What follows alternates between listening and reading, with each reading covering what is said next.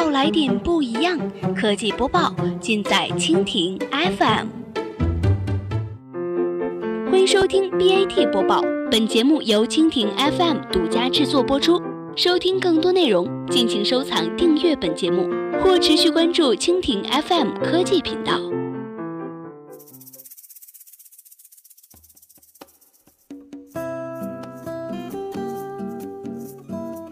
大家好，欢迎收听今天的 BAT 播报。今天呢，我们来关注一下 IT 领袖峰会，马云演讲“未来”一词出现四十三次。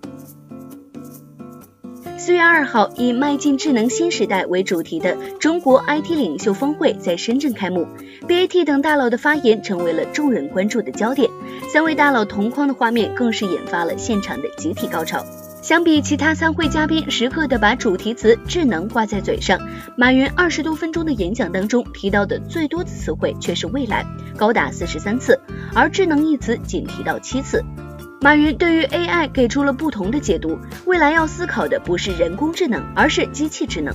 对社会上普遍存在的未来机器将取代人的恐惧担忧，马云认为事实并非如此。过去把人当机器用，未来把机器当人用。机器比人做得好不算什么，机器做人做不了的才是了不起。机器应该成为人类最好的 partner，而不是人类最大的对手。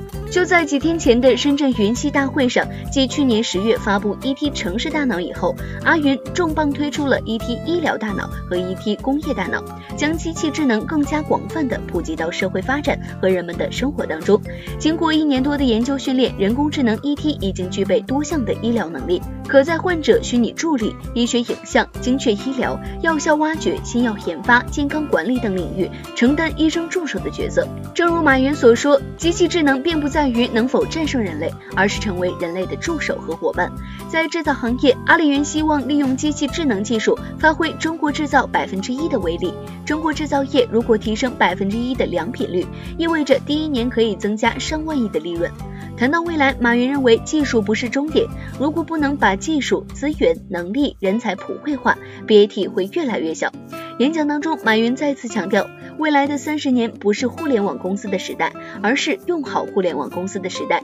三月九号，阿里巴巴启动 NASA 计划布局未来，面向未来二十年组建强大的独立研发部门，建立新的机制体制，为服务二十亿人的新经济体储备核心科技。好了，以上就是我们今天节目的全部内容，感谢您的收听。如果您喜欢我们的节目，可以点击屏幕上方的星星来收藏我们的节目。明天同一时间，我们不见不散。